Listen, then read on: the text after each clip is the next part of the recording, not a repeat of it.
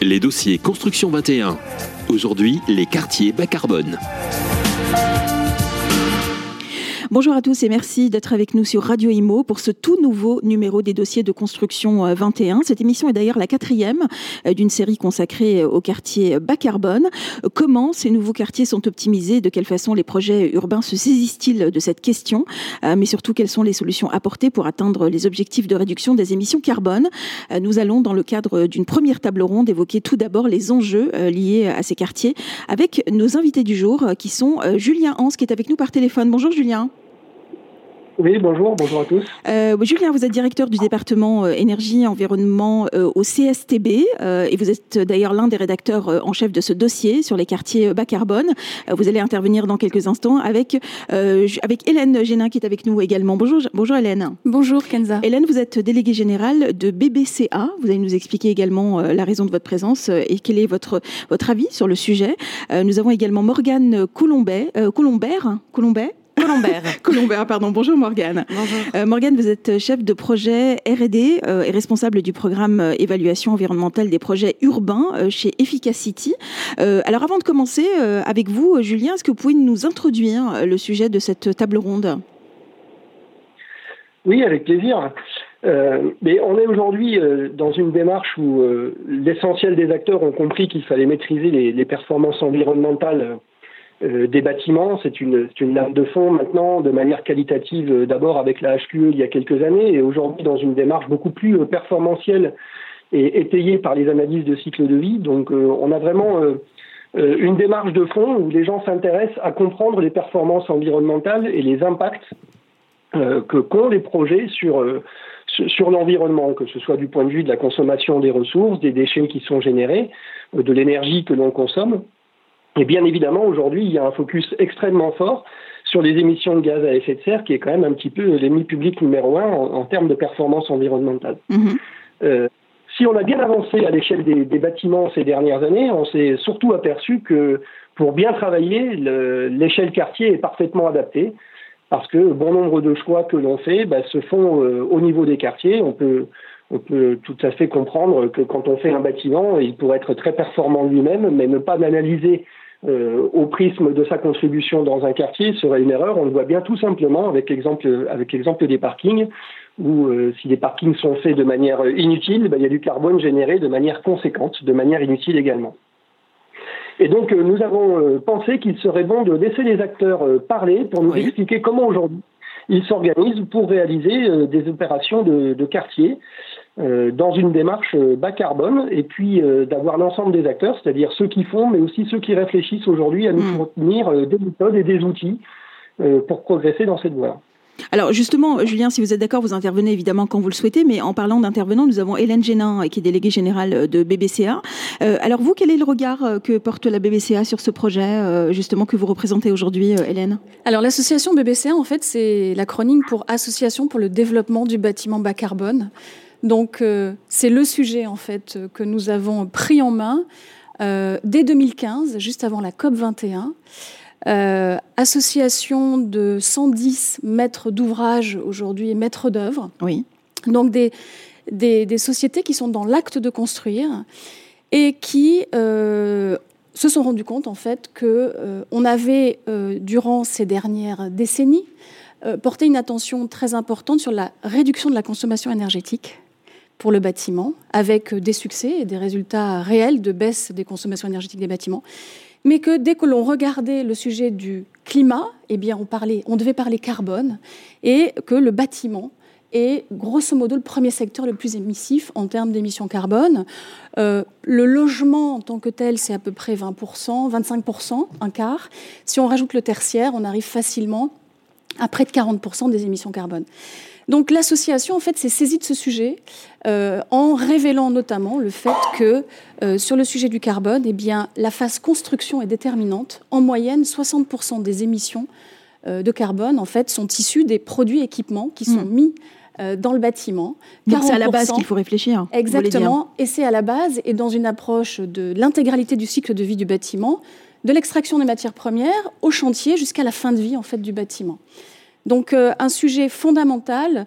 alors l'association a, instruit le sujet déjà du bâtiment neuf. Oui. Puisque nous avons mis au point la première mesure de l'empreinte carbone du bâtiment neuf dès 2016.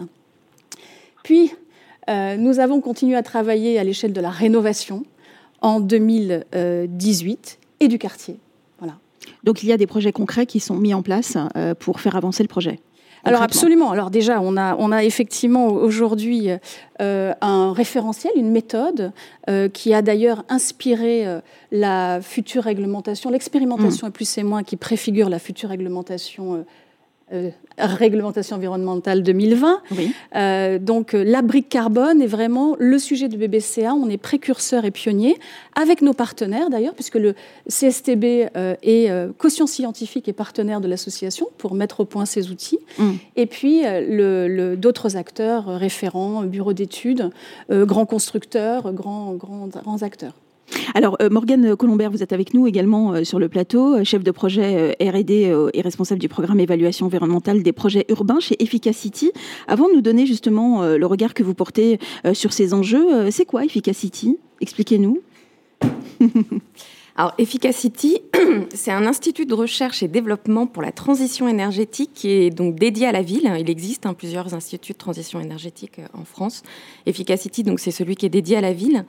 Donc ça a été lancé en 2014 avec le, soutien de l'État, donc à travers le, programme d'investissement d'avenir. Et euh, la spécificité, donc c'est d'un institut de, euh, de, transition énergétique, pardon, c'est que ça rassemble en fait les compétences euh, de, de, plusieurs chercheurs issus de l'industrie, de l'ingénierie, de la recherche publique. Donc ça met tout, tout, tout ce monde-là autour de la table, justement pour créer des outils euh, qui soient opérationnels, mais qui soient aussi issus mm. finalement des, savoirs de la, de la recherche académique euh, française. Donc euh, aujourd'hui, moi, je suis responsable d'un des, programmes de, recherche donc, qui porte sur l'évaluation environnementale en ACV, donc des, projets urbains, des, projets d'aménagement.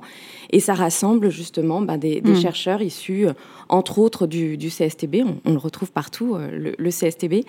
Euh, mais également donc de, grands groupes tels que NJ, EDF, Les grands Ingerop, etc. Donc euh, on essaye de, rassembler ces, différents, euh, ces différents membres pour identifier identifier justement des, méthodes qui, fassent sens pour, pour ces, différents acteurs. Et dans ce cadre-là, justement, on a été mis en partenariat dans, le cadre du, programme Quartier plus c'est moins, qui rassemble encore plus de monde, puisque dedans, il y a le CSTB, c'est porté par le CSTB, mais il y a également Elliott, Alliance HQE, Effinergie, Certivea, BBCA. Donc on sent qu'il y a vraiment nécessité de, mm. mettre autour de la table ces, différents acteurs pour, pour identifier une méthode euh, qui fasse sens euh, à l'échelle du quartier. Alors justement, vous avez co-signé avec Emmanuel Peteuil hein, un, article euh, sur lequel vous avez donné un petit peu votre point de vue, ou en tout cas quels sont les enjeux les plus importants à mettre en place. Alors est-ce que vous pouvez nous en dire quelques mots? Alors, j'ai refait la, lecture de, certains, cet article donc qui, que j'invite tout le monde à aller lire. Et en fait, si je devais résumer, parce qu'on n'a pas trop euh, le temps de, relire tout l'article, c'est que pour moi, il y avait un petit peu quatre, quatre éléments clés dans, dans ce projet Quartier Plus C'est Moins. Euh, qui, sont, qui sont assez importants et qui ont déjà été un peu abordés. Le changement d'échelle par rapport à bâtiment plus c'est moins. C'est vrai qu'avec quartier plus moins, bah, comme, comme le nom l'indique, on, on change d'échelle la, nécessité de, poursuivre finalement l'acculturation des professionnels de la ville, de l'urbain à l'analyse de cycle de vie. C'est une méthode qui n'est pas forcément facile à, saisir dans, les résultats que ça peut apporter. Donc ça, poursuit cette acculturation. La création aussi, c'est assez important d'une méthode qui soit adaptée aux phases de conception euh, d'un aménagement urbain. Euh, forcément, on n'a pas le même niveau de connaissance Évidemment, dans les phases très amont que dans les phases aval. Donc il faut savoir euh, créer un outil qui soit adapté à ces différentes étapes. Et d'un quartier à un autre, ça change D'un quartier à un mmh. autre, ça change. Et également, ça c'est un dernier point qui est abordé dans le cadre d'ailleurs d'un autre euh, article euh, écrit par euh, Émilien Paron du, CSTB, c'est qu'il y avait dans le cadre de Quartier Plus et moins la, volonté d'aller plus loin que, les indicateurs de performance utilisés usuellement à l'échelle du bâtiment, ainsi que les unités fonctionnelles associées, le mètre carré, en proposant un indicateur autour de l'usager. Donc ça, c'est aussi un des mm. points différenciants de, du projet Quartier Plus c'est moi. Mm. Hélène, vous avez quelque chose à dire justement sur ces, euh, ces outils euh, que propose Alors, il y a une chose qui est très importante déjà sur le quartier, c'est qu'on se rend compte en fait que on, a, on a en fait les moyens d'agir en fait sur le quartier, puisque finalement, à l'échelle du quartier, 40% des émissions carbone relèvent de choix techniques. 60% relèvent de comportement des consommateurs.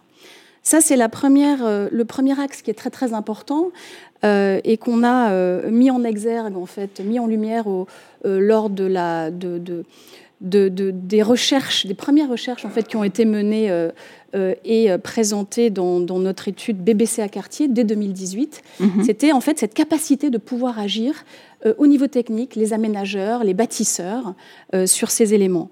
Alors, comment on va effectivement pouvoir agir? Eh bien, euh, déjà, c'est agir sur le bâtiment. Pour faire un quartier bas carbone, il faut déjà faire des bâtiments bas carbone.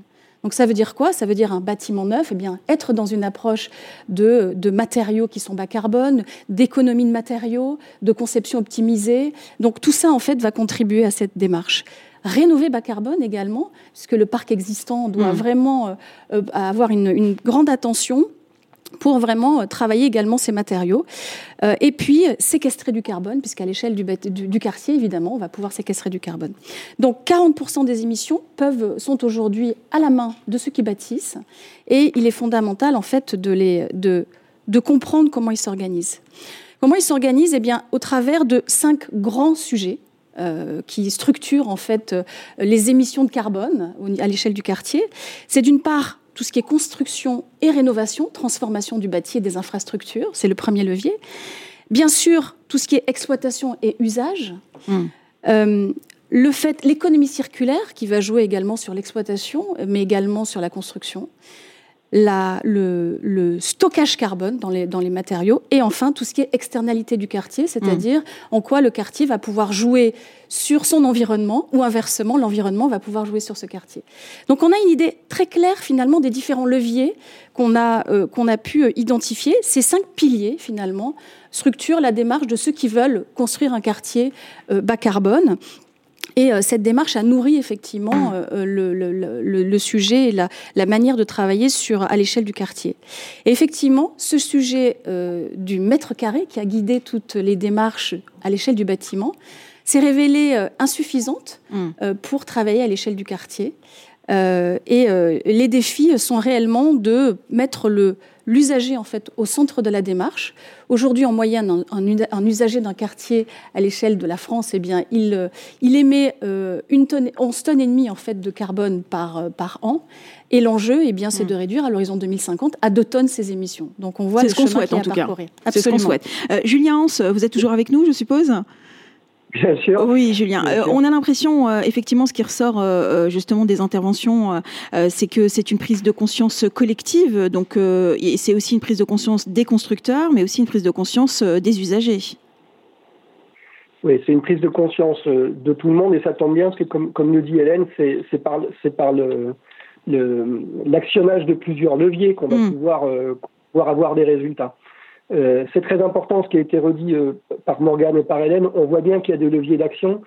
Ce qu'il faut maintenant, c'est être capable de les évaluer correctement. Et la colonne vertébrale de tout ce qui a été dit sur les méthodes, qu'elles soient bâtiments ou quartiers, c'est d'avoir effectivement l'analyse de cycle de vie, hein, qui est une forme euh, d'opération comptable sur l'environnement pour comprendre effectivement derrière chaque levier quelles sont les émissions de gaz à effet de serre que je vais pouvoir éviter pour de vrai.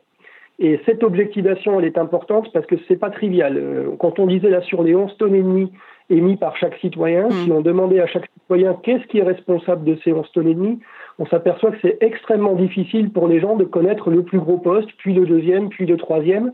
Et puis si je travaille sur un poste, donc si je mange moins de viande, ou si je consomme plus local, ou si je me déplace plus à vélo, combien de kilos de CO2 je vais pouvoir économiser. Ah oui, c'est vrai, effectivement. Mm. Mais c'est vrai aussi pour un bâtisseur. Donc aujourd'hui, quand je réalise mon bâtiment ou quand je réalise mon quartier, on s'aperçoit que les gens n'ont pas toujours les ordres de grandeur en tête. Or, si je n'ai pas les ordres de grandeur en tête, je ne vais pas pouvoir prendre les bonnes décisions. Donc on a vu pour le bâtiment, les ordres de grandeur commencent à sortir, en tout cas pour ceux qui sont pionniers, ceux qui par mm. exemple font aujourd'hui leurs ouvrages, euh, par exemple avec le référentiel BBCA. Euh, cela commence à sortir des ordres de grandeur, donc ils savent s'ils ont bah, une technologie à actionner, parce qu'aujourd'hui on aura des technologies bas carbone qui vont se développer, mais c'est aussi dans l'acte de concevoir, effectivement, de mieux mutualiser les surfaces, par exemple. Et à l'échelle du quartier, il en ira de même. Encore faut-il avoir une méthode pour objectiver, parce que parfois, c'est pas évident de se rendre compte si effectivement je suis en plein dans la cible des économies euh, de CO2 ou si je suis sur un sujet qui est un peu anecdotique. On l'a mm. déjà vu sur le bâtiment, parfois on pense bien faire et en fait on n'est pas particulièrement sur le sujet principal. Euh, je reprends un exemple qui a marqué les esprits de tous. Hein. Euh, quand on a fait l'analyse de cycle de vie sur les bâtiments, dès le départ, c'est les isolants qui ont stigmatisé euh, l'ensemble des, des travaux. Alors on a fait beaucoup de fiches de déclaration environnementale sur les isolants. Les isolants ne pèsent que 7-8% des émissions de gaz à effet de serre euh, du bâtiment euh, euh, sur la partie construction en mm. tout cas. Alors on verra en tout cas. très bien de travailler ce là, mais il y en a d'autres. Alors on verra, Julien, dans, la, dans le cadre de la seconde table ronde, les exemples hein, et des retours d'expérience, hein, des, choses qui ont été déjà mises en place. Mais question peut-être pour finir cette table ronde à, vous trois, combien il y a de quartiers aujourd'hui qui ont déjà enclenché cette, cette façon de voir ou cette façon de construire Est-ce que, est que quelqu'un peut, alors, on a des. Euh, ce, qui est, ce qui est extrêmement intéressant, c'est je, sur le, à l'échelle du quartier, c'est qu'on on a déjà des bonnes pratiques. Ces bonnes pratiques, en fait, on les connaît. Euh, il reste aujourd'hui à les, à les euh, mettre dans un. à, en fait, à, à les, à les mettre dans des seuils qui permettent ensuite, après, à, à terme, de faire d'aller dans une démarche mmh. d'objectif. Euh, aujourd'hui, donc cette structuration des leviers, on en connaît, ils vont se développer. Euh, je, tout ce que, tous les sujets en fait qu'on a qu'on a mis en place avec BBCA Quartier, avec l'aide du CSTB, avec l'aide de BNP Paribas Real Estate et puis euh, d'Eliott du groupe Aegis qui nous ont accompagnés, ont permis déjà ça, c'est-à-dire d'avoir les ordres de grandeur et de connaître les bonnes pratiques. Euh, aujourd'hui, en fait, Solideo, par exemple, euh, a engagé une démarche. C'est un quartier, en fait, le quartier des futurs Jeux Olympiques, a engagé cette démarche à l'échelle du quartier, euh, puisque tous les bâtiments, en fait, devraient être BBCA. On a des acteurs également qui sont cités dans ce, dans ce sujet Construction 21. Saint-Julien en Genevois, également Haute-Savoie, qui s'est inspiré de sa démarche, même si les seuils ne sont pas fixés pour aller jusqu'à mm. un label, il y a déjà des pratiques qui existent et qui sont possibles. Et donc, mm on, a déjà des bâtiments. On a déjà en tout cas des quartiers qui s'illustrent. Pour finir, Morgane? Oui, euh, je, rejoins tout à fait. Euh, il y a en effet des, démarches aujourd'hui qu'on retrouve à l'échelle quartier. Et aujourd'hui, tout l'enjeu finalement, c'est de réussir à, normer la façon dont on va pouvoir euh, évaluer de façon, on va dire, objective ou en tout cas similaire ces différents quartiers dans, les actions qui, qui, mettent en œuvre. Mais c'est vrai qu'on voit émerger de plus en plus de, de projets qui veulent aller vers un quartier euh, bas carbone. Et on aura d'ailleurs dans quelques instants un retour euh, d'exemple et un retour d'expérience justement sur les choses qui sont euh, déjà menées sur le terrain. Merci beaucoup Julien Hans d'avoir été avec nous. Merci à vous. Je vous dis à bientôt. À bientôt. Au, revoir. Hélène Génin, merci hein, d'avoir été avec nous, déléguée générale de BBCA, et Morgane Colombert, chef de projet RRD et responsable du programme évaluation environnementale des projets urbains chez Efficacity. Merci à vous trois. Merci. Les dossiers Construction 21. Nous sommes de retour euh, sur Radio Imo pour cette seconde table ronde sur les quartiers bas carbone et nous allons maintenant évoquer les exemples et les retours d'expérience de ceux qui s'investissent déjà euh, sur cette question primordiale et nous allons euh, en discuter avec d'abord Pascal Poirot. Bonjour Pascal. Bonjour. Vous êtes trésorière de l'alliance HQE GBC et présidente d'honneur de l'UNAM. Vous allez nous donner surtout votre avis en tant qu'aménageur sur cette question des quartiers bas carbone. Stéphane Desmarquettes, bonjour. Bonjour. Stéphane, vous êtes directeur associé innovation sociale durable pour ISD Conseil. Euh, vous allez surtout nous parler euh, d'innovation sociale, euh, d'humain, d'humain, social. De social, en rapport justement avec ces quartiers bas carbone. Et nous avons par téléphone Sarah Ormazabal. Bonjour Sarah. Bonjour. Vous êtes chef de projet énergie chez Atlantec. Euh, vous allez nous expliquer euh, justement qu'il y a d'ailleurs un quartier euh, dans votre région qui est déjà un quartier bas carbone. Vous allez nous expliquer justement comment ça fonctionne et, comment a été mis en place ce quartier. Mais juste avant, Pascal, un petit mot peut-être sur l'alliance HQE oui, alors euh, bon, je suis effectivement trésorière, mais je suis euh, donc administrateur depuis des années de, de l'Alliance HQE-GBC France. Oui. Euh, et j'ai été présidente, donc maintenant présidente honoraire de l'UNAM, qui est l'Union nationale des aménageurs.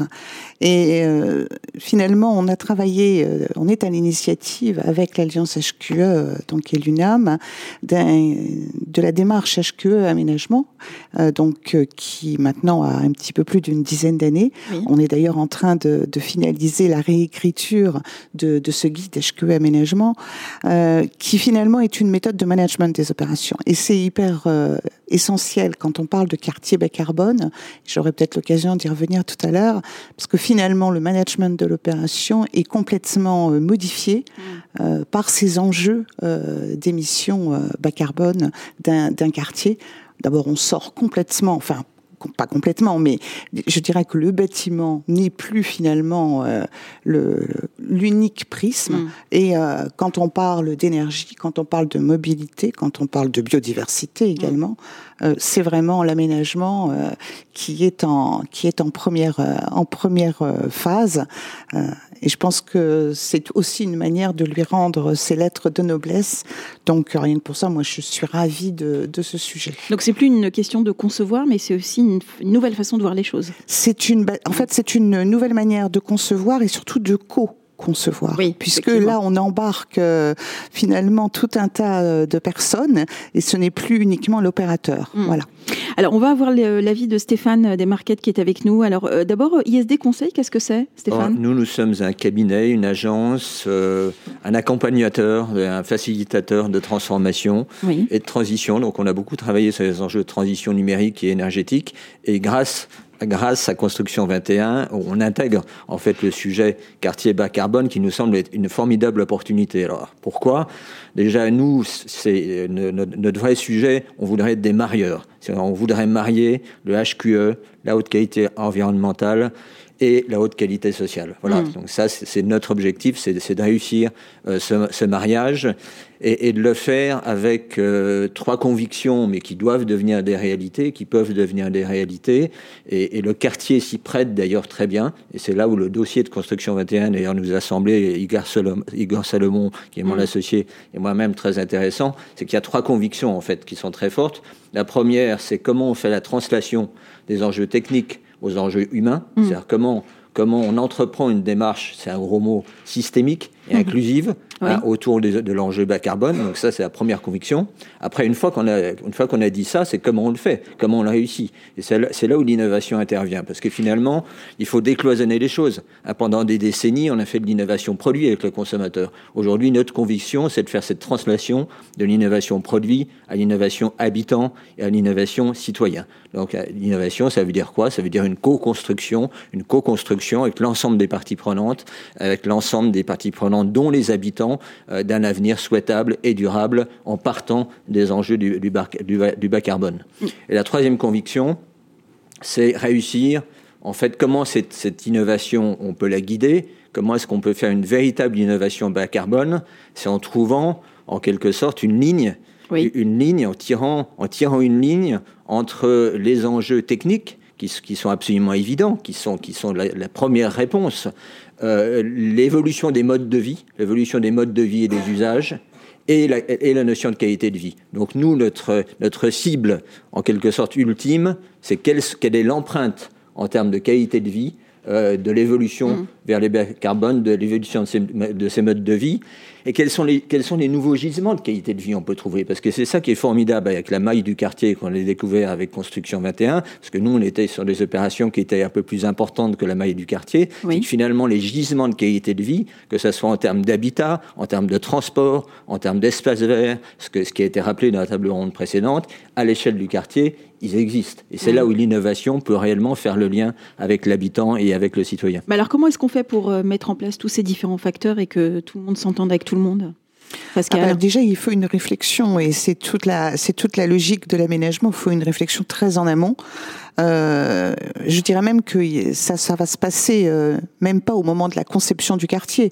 Il va falloir réfléchir au niveau de la planification. On a des articles hein, d'ailleurs dans le dossier qui euh, qui le rappellent sur des exemples de quartiers bas carbone et qui parlent aussi de la planification. Donc là, on a vraiment, euh, je disais tout à l'heure, il faut qu'on embarque tout le monde, mmh. mais donc on a aussi à embarquer les élus locaux dans leur dans le manière de la, manière qu'ils ont de planifier leur leur territoire. Et c'est vrai que le fait de pouvoir leur montrer des exemples qui existent, leur dire ça marche, ça ça peut marcher, c'est aussi très important parce que ce sont des gens qui sont pragmatiques euh, et qui ont besoin de, d'être sécurisés. Alors ensuite, il y a effectivement les opérateurs qu'il faut tous embarquer. Et je dirais, il va falloir embarquer euh, tous les opérateurs parce qu'il va falloir embarquer tous les nouveaux projets. Tous les nouveaux quartiers et quelles que soient leurs échelles. Euh, on ne peut pas euh, se contenter des très grosses opérations il faut aussi qu'on mm. arrive euh, finalement sur certains territoires où les projets sont peut-être euh, moins ambitieux en termes d'échelle. Il va aussi falloir les, les embarquer. Euh, pour le moment, c'est vrai que on n'a pas forcément énormément d'exemples sur des, des, petits quartiers, mais mm. Ça commence aussi à venir. Et puis, il va falloir trouver une solution pour travailler avec les utilisateurs de ce quartier, que ce soit les gens, les futurs habitants, ou ceux qui vont y travailler, ou ceux qui vont tout simplement y passer, puisque mm. euh, ce quartier, euh, ces nouveaux quartiers ont vocation à être finalement bah, euh, à tout le monde et, et à être utilisés mm. par tout le monde. Donc c'est vraiment une, un management différent. Il va falloir quand je disais embarquer tout le monde, c'est ça. Alors, c'est vrai qu'il y a l'humain, ça vient, ça vient d'être dit par, par Stéphane. C'est vrai qu'il y a la technique. Mm. Euh, il faut aussi qu'il y ait l'économie, parce que de toute façon, si on n'arrive pas à trouver un équilibre économique, oui, les opérations il y a du coût aussi, bien sûr, il y a le coût aussi Donc, qui est important. Euh, je dirais qu'il y a toute la mm. matière grise. Euh, qu'il va falloir y mettre. Alors justement, en matière d'exemple, Sarah Ormazabal qui est avec nous en ligne, qui est chef de projet énergie chez Atlantec, vous allez nous parler justement de ce quartier qui est, qui, qui, est finalement un exemple qui fonctionne bien, mais avant tout, Atlantec, c'est quoi, Sarah? Alors, Atlantec, c'est à la fois le nom du quartier, qui se ah. situe sur la commune de Lagore et sur l'agglomération de La Rochelle, mais c'est également le nom de l'association qui a été créée justement pour euh, faire travailler ensemble différentes entités qui, comme le disait Pascal, se sont réunies en amont du projet. Il y a eu mm. une opportunité sur un terrain militaire euh, qui est un contrat entre l'État et l'agglomération pour récupérer un quartier, donc au cœur de l'agglomération. Oui. Et à ce moment-là, l'agglomération, la ville de Lagore, l'université, la région, la Fédération française du bâtiment et les chambres consulaires, la Chambre des métiers de l'artisanat et la Chambre de commerce et d'industrie se sont réunis pour dessiner un projet commun et créer une association qui est l'association Agentec, qui, était, qui est mm. là pour porter ce projet et pour euh, s'assurer qu'il va, va être mené à bien. Où se situe, euh, Sarah, ce, ce projet? Donc on est en toute première couronne de l'agglomération rochelaise, derrière la Rocade, donc sur la commune de Lagore. On est à peu près à 10 minutes à vélo du centre-ville de La Rochelle, euh, et donc euh, proche, euh, pour ceux qui connaissent, de la Rocade qui vous emmène vers le pont de l'île de Ré. Alors justement, Sarah, vous avez dû entendre ce qui a été dit par Pascal et Stéphane sur ce qu'il faut mettre en place pour que ces quartiers justement, justement mettent justement les choses en place correctement et de façon concrète. Est-ce que ce quartier euh, euh, finalement, euh, est-ce que, est que vous avez été confronté, en tout cas, à la mise en place de ce quartier, à des difficultés ou pas? Écoutez, on a effectivement réfléchi en amont aux objectifs du quartier, avec cet objectif. Ce qui a été dit par Pascal tout à l'heure, oui. On a mis en place, du coup, des cahiers des charges d'aménagement pour pouvoir euh, donner le niveau d'ambition aux différents opérateurs, aux différents acteurs qui allaient venir s'installer sur le quartier. Et de ce fait, l'ambition était très clairement définie et tous les acteurs qui sont venus sur le, sur le quartier ont joué le jeu et le jouent encore aujourd'hui puisque nous avons encore des opérations euh, euh, neuves qui sont en train de s'installer. Donc la particularité de ce quartier, c'est qu'on a différents types d'usagers puisque nous avons des habitants euh, qui s'y installent, puisque nous avons des résidents, mais nous avons également des entreprises et des, des, jeunes, des apprentis au centre de formation des apprentis et des jeunes étudiants dans l'école d'ingénieurs du CESI. Donc nous avons un ensemble d'usagers du quartier qui justement apprennent à utiliser quartier bas carbone et à vivre ensemble. Donc l'objectif bas carbone, comme le disait Stéphane, au-delà de, des objectifs techniques, il y a un objectif de vivre mm. ensemble. Et puis au-delà des bâtiments, donc sur le quartier, on a des bâtiments qui sont soit du label B-Post, soit du label Passive House. Et pour les nouvelles résidences, nous allons expérimenter le label E plus témoin avec un niveau 3C2, donc des performances énergétiques tout à fait importantes.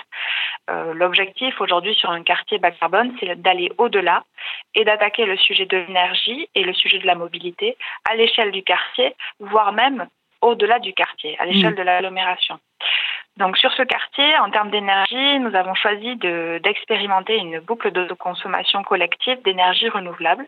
Donc nous allons mettre en place des productions solaires photovoltaïques sur des ombrières de parking et sur une centrale au sol dans le quartier. Mhm. Et nous allons donc faire profiter les différents bâtiments qui sont sur le quartier de cette boucle d'autoconsommation. Donc ils vont pouvoir consommer l'énergie qui est produite localement et qui est de l'énergie durable. Oui, donc c'est bien une prise de conscience collective, on est d'accord, hein. c'est une autoconsommation collective. Tout à fait, mm. tout à fait. Et au-delà de ces consommations qu'on a peut qualifier de stationnaires, le surplus qui n'est pas consommé instantanément dans les bâtiments va être utilisé pour produire de l'hydrogène, donc là aussi sur le quartier. Mm. Et cet hydrogène sera utilisé pour des applications de mobilité. Donc nous allons mettre en place un parc de véhicules avec des vélos, des triporteurs et des véhicules légers qui sera qui pourra être mis à disposition donc des entreprises euh, en location longue durée et full mm. service qui pourront avoir de la mobilité décarbonée. Oui, donc finalement, euh, ça reste un pari aussi euh, autant sociétal que technologique. Hein. On est d'accord hein tout à fait, puisqu'on mm. va avoir des changements d'usage, des changements d'habitude avec l'utilisation de, nouveaux modes de déplacement, par exemple sur le quartier. Pascal, Stéphane, un avis euh, là-dessus C'est quand même formidable d'avoir réussi à faire ça. Hein. Ah bah, c'est sûr que c'est une, c'est un superbe travail, hein, le, bon, le, quartier Atlantec. Euh, moi, ce qui, ce qui m'interroge d'ailleurs le plus, ce qui m'a interrogé le plus en, lisant euh, la contribution d'Atlantec, hmm. c'est finalement comment sont-ils arrivés à faire cette espèce de pédagogie auprès, auprès des, futurs utilisateurs? Les ont-ils vraiment touchés? Parce que la, la difficulté pour nous, en tant qu'aménageurs, on travaille euh, encore une fois très en amont. Mm. Hein. C'est pas nous qui sommes forcément directement euh, face à, l'habitant qui euh, va venir ensuite habiter un, logement.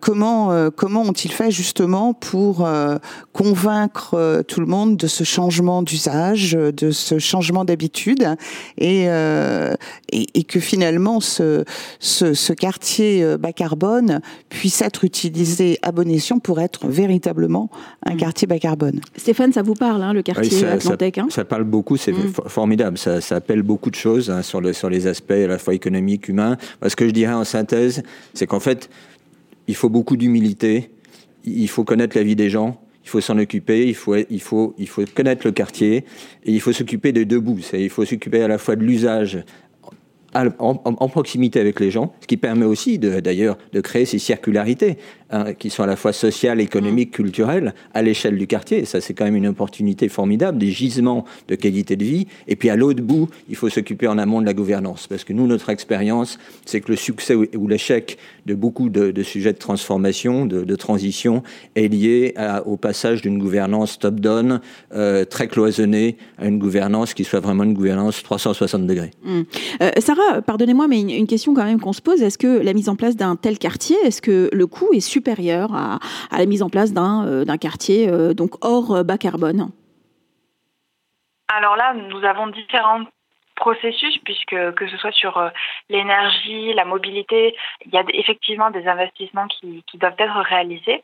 Donc oui, ce sont des investissements importants qui aujourd'hui sont accompagnés. On est accompagné euh, dans le cadre de ce projet, notamment par la région de Nouvelle-Aquitaine, par l'ADEME. Euh, donc effectivement, il y, a des, il y a des coûts supplémentaires, notamment des coûts d'études, hein, parce que c'est un modèle nouveau.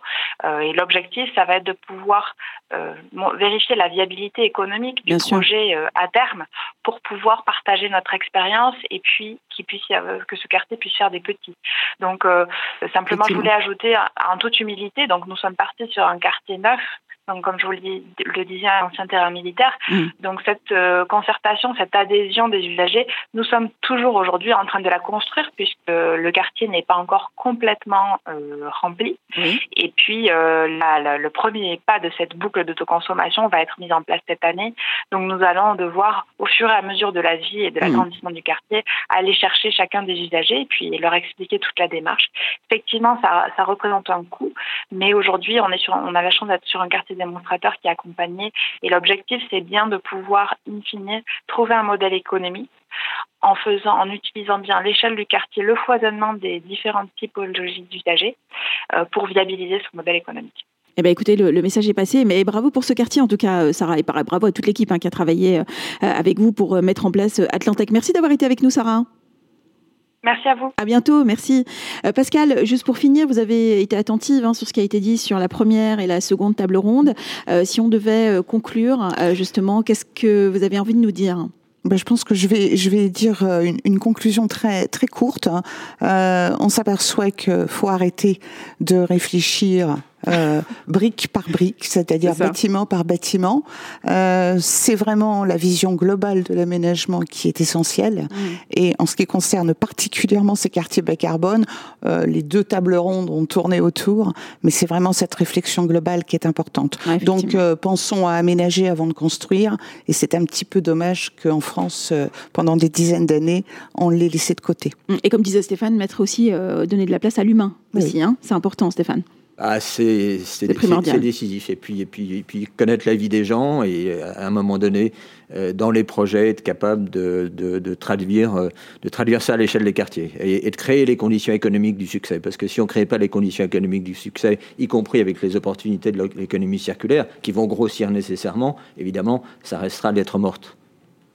Le message est passé, parfait. Merci beaucoup Stéphane d'avoir été avec nous, directeur associé innovation sociale durable pour ISD Conseil et Pascal Poirot, merci euh, d'avoir justement euh, euh, de nous avoir donné votre avis et d'avoir échangé avec nous. Vous êtes trésorière donc de l'alliance HQE GBC et présidente d'honneur de l'UNAM. Merci.